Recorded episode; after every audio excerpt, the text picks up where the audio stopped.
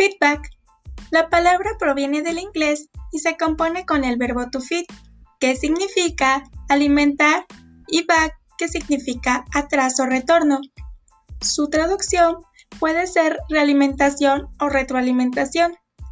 El feedback es una respuesta dada a algún estímulo como forma de evaluarlo, que se refiere a la retroalimentación que existe entre los clientes y empresas o entre los propios trabajadores.